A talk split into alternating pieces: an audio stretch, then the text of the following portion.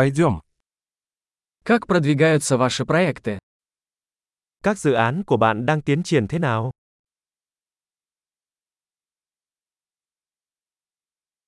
Вы жаворонок или сова? Bạn là người buổi sáng hay cú đêm?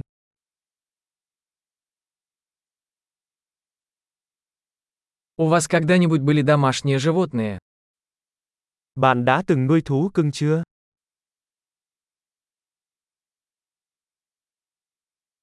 Есть ли у вас другие языковые партнеры?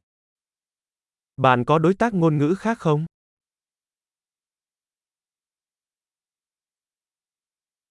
Почему вы хотите изучать русский язык? Tại sao bạn muốn học tiếng Nga? Как вы изучаете русский язык?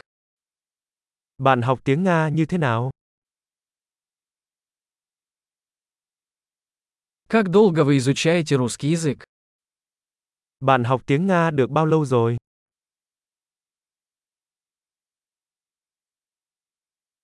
Твой русский намного лучше моего вьетнамского.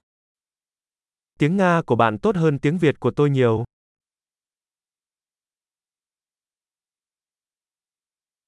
Ваш русский становится довольно хорошим.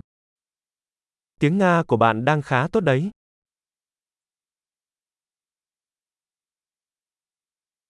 Ваше русское произношение улучшается. Khả năng phát âm tiếng Nga của bạn đang được cải thiện.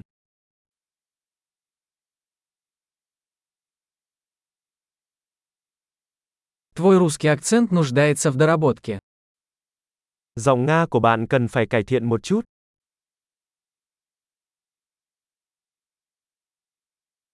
Какие путешествия вам нравятся?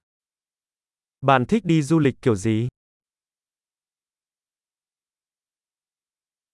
Где вы путешествовали? Bạn đã du lịch ở đâu?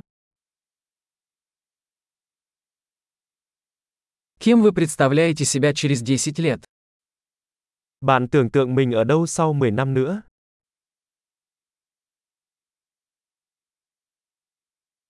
Что дальше для вас? Điều gì tiếp theo dành cho bạn? Вы должны попробовать этот подкаст, который я слушаю. Bạn nên thử podcast tôi đang nghe này.